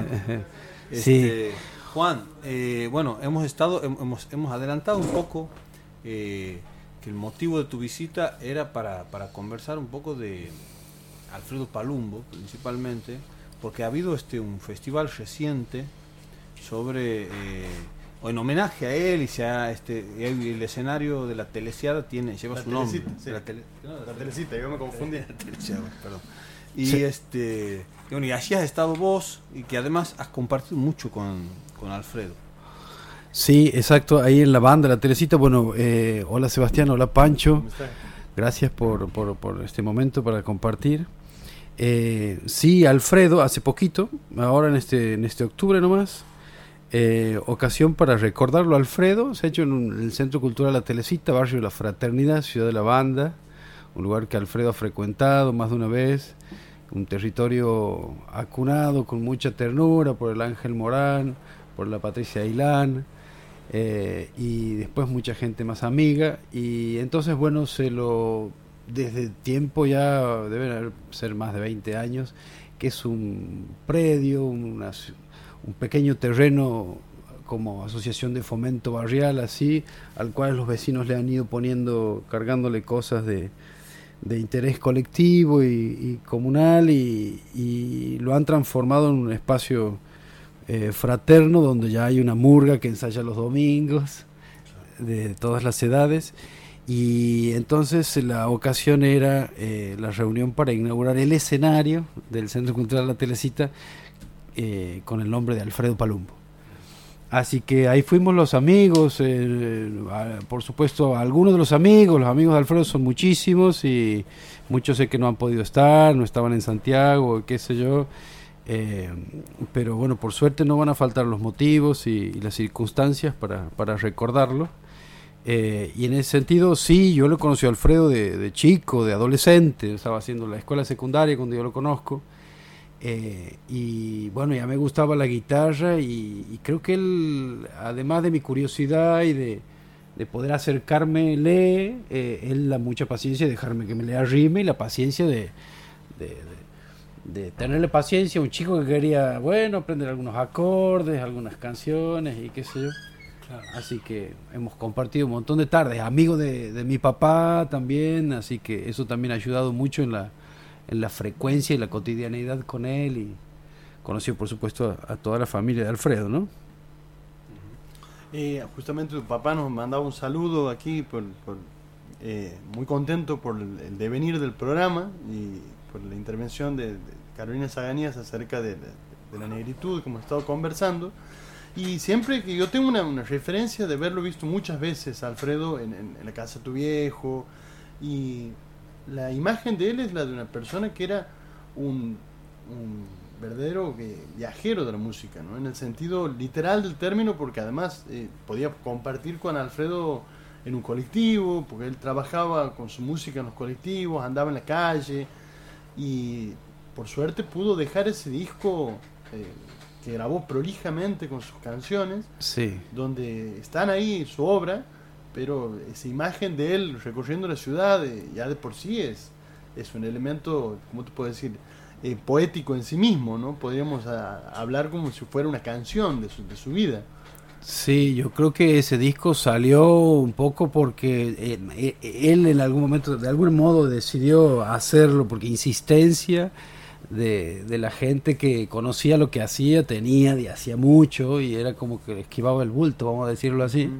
Eh, me parece que Alfredo creía mucho en esa cuestión de, de- la oralidad, era como que se resistía al tema de dejar el, formato del registro, digamos, la- el documento, vamos a llamarlo así. Él practicaba mucho con el compartir, con lo momentáneo, por el hacer la música en el estar, en el estando, digamos. Y, y bueno, finalmente eh, me parece que él decidió y no, no fue casualidad porque no pasó mucho tiempo después de, de ese disco que él partió.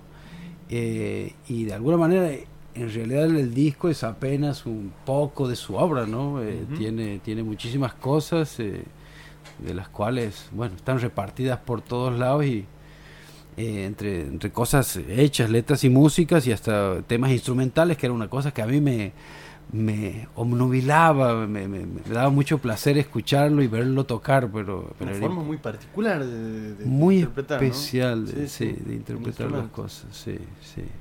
Sí, te- porque en el disco se nota que se pulió mucho, es, es un sonido prístino, te diría la guitarra de él, los acompañamientos, no es una cosa que uno habitualmente está eh, acostumbrado a oír, porque es una sola guitarra, Sí. te, te lleva a pensar en esas grabaciones viejas de, de Chupanqui, él solito con la viola, donde Sí. se hacía arpegios y tocaba a la vez, ¿has visto esta, esta muestra que, que en definitiva es un folclore que ya no, ya no está, es un folclore propio de él, junta parte de esa obra también con el amigo con el amigo Jinfu, que tiene va- varias letras con él, que, que le ha puesto Jinfu a sus canciones. Tienen varias cosas juntos, sí, sí.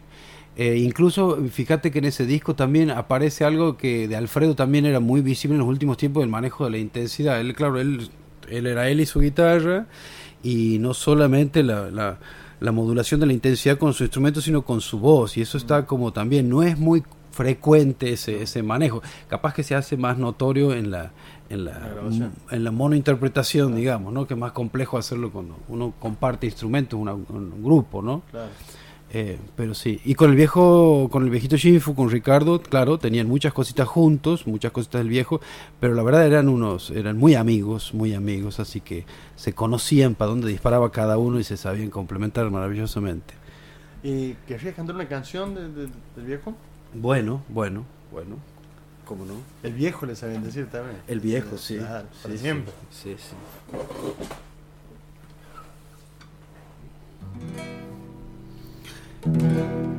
Algo que creo que está entonces en el disco, eh, estaba pensando cuando, cuando venía para acá, eh, eh, atento a escuchar el programa, realmente hermoso, todo lo que viene. Chacarera para un viejito. Ando como muy últimamente en, en en torno y alrededor del río y es una chacarera de las varias que tiene Alfredo en la temática, él es muy montaraz, eh, que lo describe muy lindo. A ver si sale, che.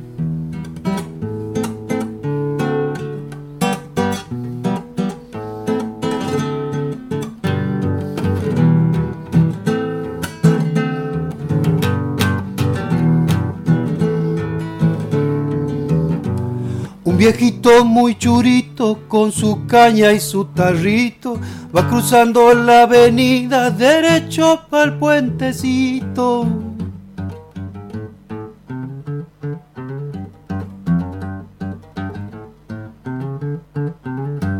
Jubiloso después de años vuelve a ver las dignas aguas, caminando en las arenas muy cerquita de su casa.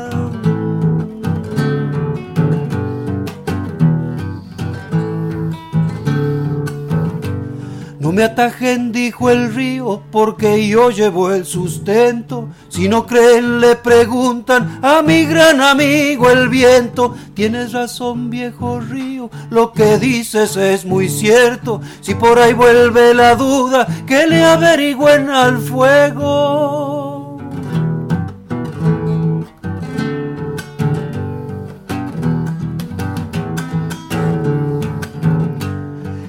Escuchando aquel mensaje, el viejito se sonríe. Esta noche traeré bagres a granel pa' que los frite.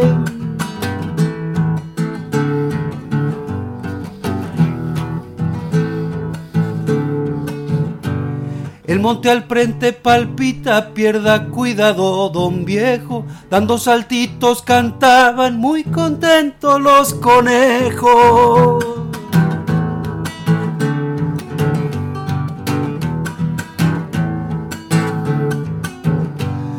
Los árboles mecían muy contentos sus melenas y el vientito despacito soplando por las arenas. Escúchame amigo viejo poniendo mucha atención, porque hay gente que carece de un poquito de razón. Porque hay gente que carece de un poquito de razón. No, ni, siquiera, ni siquiera mucho, ¿no? Un poquito nomás. Está bien, hay razones, hay razones en la naturaleza y hay que saber escuchar. Quizás de, de eso se trata todo esto, ¿no? De, de- de aprender a parar un poco la oreja. Eh, a mí lo que me llamaba la atención de él era esta, esta también, esta manera de vivir como, como la del flanera, ¿viste? Un tipo que sale a recorrer, sale a recorrer el, el paisaje y anda por ahí y, en ese recorrido descubre, descubre amigos, descubre espacios, es una, una nueva posibilidad también artística, ¿no? Desde ese lugar. Muy interesante. Eh, te quería preguntar acerca de del de la- el encuentro que han tenido el otro día, cómo se ha de- desenvuelto, que has estado también, ha estado el amigo Kiko Yola también actuando. Quique no estaba ese día, Ah. Quique estaba ya con aviso, había, ya le había dicho que no iba a poder estar, andaba en Buenos Aires, entiendo que han andado con Juan, eh, la Sandra y, y algunos de los, los chicos que están trabajando en conjunto con ellos eh, y andaban, eh, bueno, trabajando, tocando en Buenos Aires, así que para la fecha esa no iba a estar. Yo he tenido la posibilidad de hace poquito estar con Quique. eh, y bueno, ha sido conversar y recordarlo al Alfredo, porque el Quique eh, contaba también de las cosas que lindas que se que ofrecía Alfredo en, en ocasiones para poder compartir, que era ir a su Manogasta, por ejemplo, ¿no? Claro. Alfredo Manogasteño y entonces era la, la posibilidad de, de entender su, su entorno de crecimiento y de, y, y de su sentir, ¿no? Yo me acuerdo de algunas de las primeras veces que iba con él, como él, a medida que íbamos llegando, sobre todo en situación de caminata, él me iba presentando las plantas, ¿no? Entonces me decía, aquí vas a, está aquí Don Chañar, y la verdad que eh, hermoso, yo- yo- es una tierra, él dice, bueno, cuando presenta presentó sus espectáculos, en uno a uno le llamamos, bueno, mis pasos desde la tierra buena. Tenía, eh, por supuesto, profundísimos recuerdos con su, con su manogasta natal y, y toda la experiencia que ha vivido ahí, ahí han nacido sus hijos, por lo menos los mayores, así que era de las, de las cosas que hemos compartido con él, de las hermosas. Y me hacía acordar este, que, que también está escrito, que si está escrito este, el, el texto eh, que lo escribe Shinfu Goifo, gran amigo también de él, en, el- Sí. el librito Ocurrencias para, para leer a la siesta, de un, un recorrido que hacen los dos también para, creo que para San Esteban, ¿eh? o será para, no, para, me parece que van, este, que salen los dos, digamos, temprano, bueno, que sé yo, y van a hacer el recorrido y va contando, este, Shinfu las conversaciones con, con, Con este, Alfredo. la- con, con Alfredo, las que van surgiendo ahí, ¿no? Sí, sí, sí. Bueno, de, de esas salidas va- varias, ¿no? Eh, su mamá o con San Esteban, sí, sin duda haber sido una, pasando por Silípica.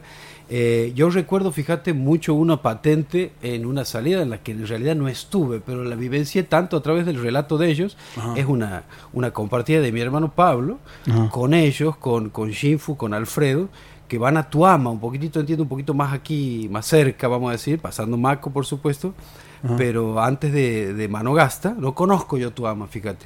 Entiendo que es- está muy cerquita del río Dulce, eh, pero me la han contado, de- tengo las versiones de Pablo, las- las- las co- lo- los relatos ya más vagos de, de, de Shinfu, pero eh, lo que más recuerdo es que van a visitar a un hombre del lugar, don Rosa Carabajal, eh, y en época de festividades, porque están las fiestas de, de- de diciembre para esa época, está la fiesta de Tuama, que es el 8, Eh, el, el 4 es la de Santa Bárbara en Manogasta, el 8 en Tuama y bueno, después ya viene San Esteban para el 20, de Maco a su mamá.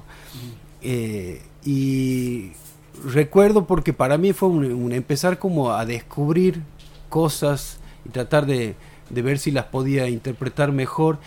Y de ese relato, de esa experiencia, que, que ha tenido muchos detalles, la que recuerdo eh, de- en especial es la conversación sobre la Mayumama, porque en un momento le preguntan a Don Rosa, eh, bueno, que si la Mayumama andaba o no andaba. Sí. Y Don Rosa le comenta eh, categóricamente, no, no, que ya no, ya no iba más, ya la Mayumama no iba más por ahí. Eh, no había más detalles en el relato, quizás también sí, pero no recuerdo mayores precisiones que esa. Pero a partir de ahí yo empiezo como a investigar un poquito qué es esto de la Mayumama, la Madre del Río, sí, sí. llego por los libros, empiezo a encontrarme con los dibujos, eh, esta mujer de pescado, con cola de pescado, pelo largo, hasta que de pronto me encuentro que está sentada sobre una ola. Y ahí de pronto esa explicación un poco bi- bien general, digamos, que como es, que más tradicional en el relato, como la madre del río, con todas las significancias que eso tiene, empiezo como a, a- a verla sutilmente a la creciente, Claro, exactamente, eso te iba a decir. sí. a la creciente. Y aspecto que, por ejemplo, en la chacarera de recién de Alfredo, él la menciona, ¿no? La tercera estrofa de la primera. No me atajen, dijo el río, porque yo llevo el sustento. si no creen, le preguntan a mi gran amigo el viento. Este, te eh, este, Juan Cruz te iba a preguntar si, ¿qué te parece si tocas el gatito que justamente que habla del, del- de, un, de un gato y, y va contando la historia?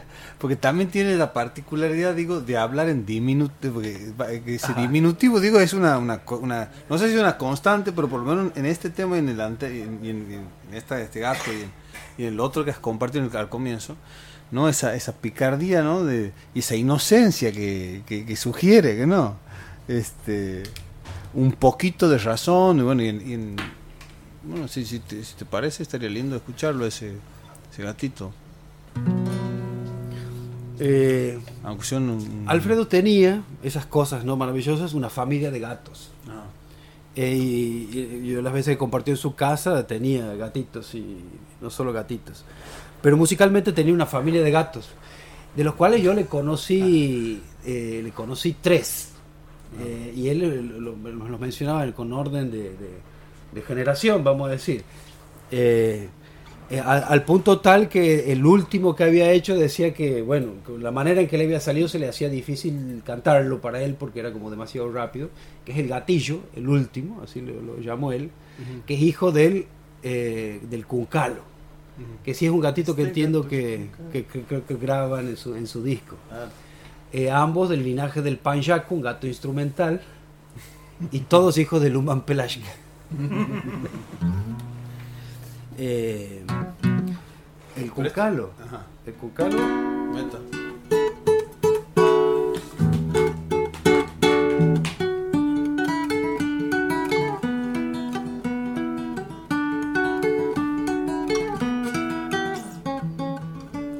Este gato es cuncalo, lo mismo que una flor. Este gato es cuncalo, lo mismo que una flor. Tiene un ranchito lindo sobre del diapasón. Si lo vieran cuando sale despacito a tomar sol, si parece que su cuero se estira de lo mejor.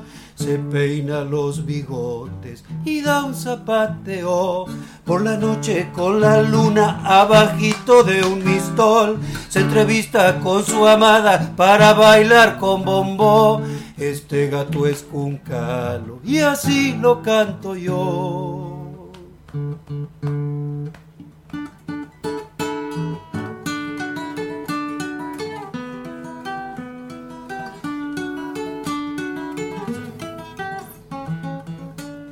Si vieran las mudanzas que salen de su flor, si vieran las mudanzas que salen de su flor, si parece que la noche mismito lo embrujó, Pega el salto y en el aire sus uñitas hace ver. Su mullita enamorada, flor de tus le hace oler. Un calito se queda hasta el amanecer. Por la mañana temprano se arrima junto al fogón, como quien se da un respiro por la noche que pasó. Y aquí termina el canto del gato cuncalo. Sí, señor. Gracias, Juan. Juan, eh, te mandan saludos, eh, varios saludos tenemos. Eh, Lino Labat, que vendría a ser a la sazón tu cuñado. Así es, así es. ¿Ah? Saludos, gracias, eh, Lino. Que justamente nos estaba acotando sobre este antecedente negro también de la murga y las diferencias entre la murga uruguaya y, y la murga argentina. que Lo tuvimos invitado al programa, hablamos largo y tendido sobre el tema, eh, pero todos los temas en sí se tocan y en ese punto estamos. También nos, eh, nos ha escrito otro, otro artista que pasó por este programa, que es Julián Migueles, que te mando un, un abrazo grande, se ha enterado que estabas tocando porque le hemos mandado la invitación para escuchar el programa. También y dice que va a está estar escuchando. Abrazo, Julián. ¿Mm? También lo tenemos al amigo de Pueblos al Sur, al amigo Eh, Lupo Soria. Lupo Le mando un Soria. gran abrazo. Abrazo, Lupo. Estuvo en el programa pasado. Le gustaría, claro, bueno, está escuchando el programa también, dice, maravilloso eléctrico ardor. Eh, qué bueno. Eh, Bueno, y también eh, le hemos tenido a, Gui- a Guille Gardenal, que también nos, nos, compartía este, bibliografía respecto a la temática inicial, que también le mandamos un abrazo. Así es, así que han estado colaborando en el programa con sus acotaciones eh, y demás. eh, para nosotros es una- la posibilidad de, de tocar estos temas que uno piensa que le interesan a uno nomás, ¿no? Porque así son, y en realidad cuando empiezas a escarbar un poco, resulta que todos tenemos algún tipo de interés sobre una circunstancia tan, tan, tan evidente y tan oculta como por ejemplo en negritud.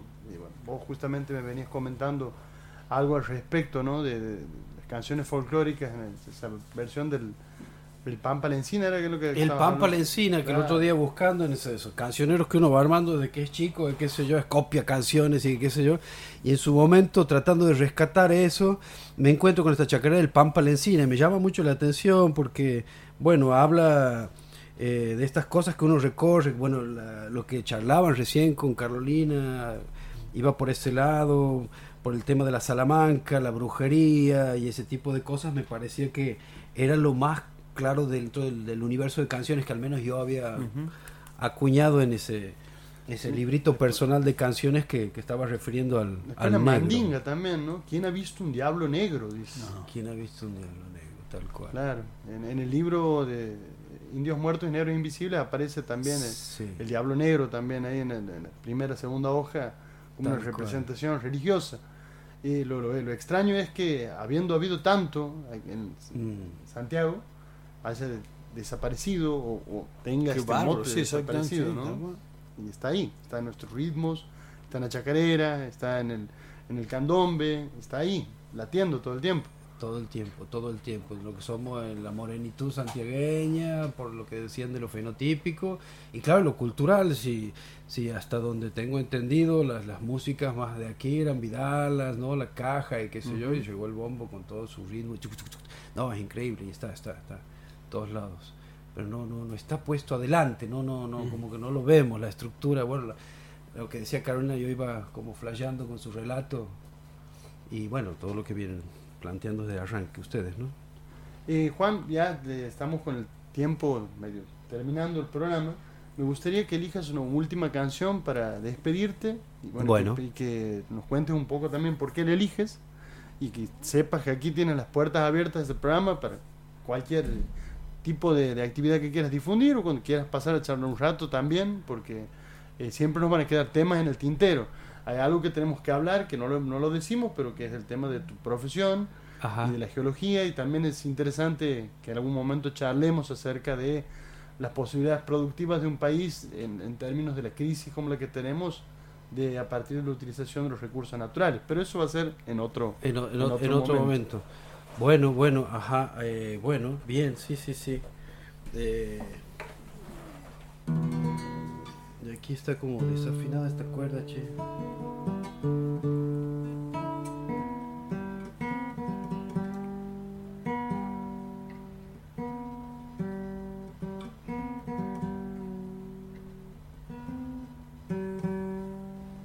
Bueno, con eso nos despedimos, Pancho. Así es, nos despedimos hasta el próximo programa de Eléctrico Ardor, pero si no sin antes agradecer a, a la audiencia, a la licenciada Zaganías que se comunicó con nosotros, eh, al profesor José Luis Grosso que nos, nos propuso ella para entrevistar y eh, naturalmente a Juan Cruz que ha tenido la deferencia de venir aquí a compartir un poco la memoria de Alfredo y a charlar un rato con nosotros.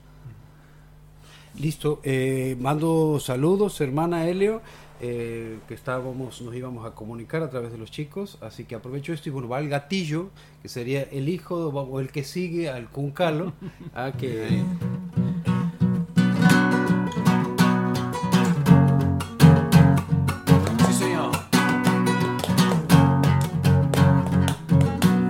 Un gatito se me ha perdido, pobrecito es muy jovencito.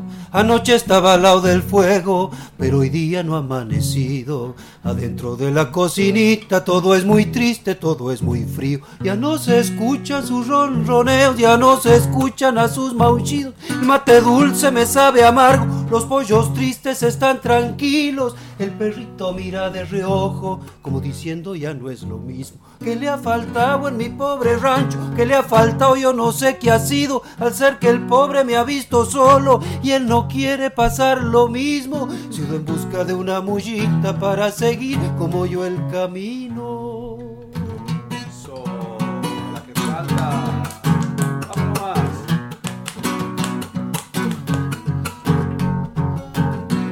Como para alivio de males, y a mi enterado este domingo, que lo han visto por aquí cerca, en la casa de un buen amigo.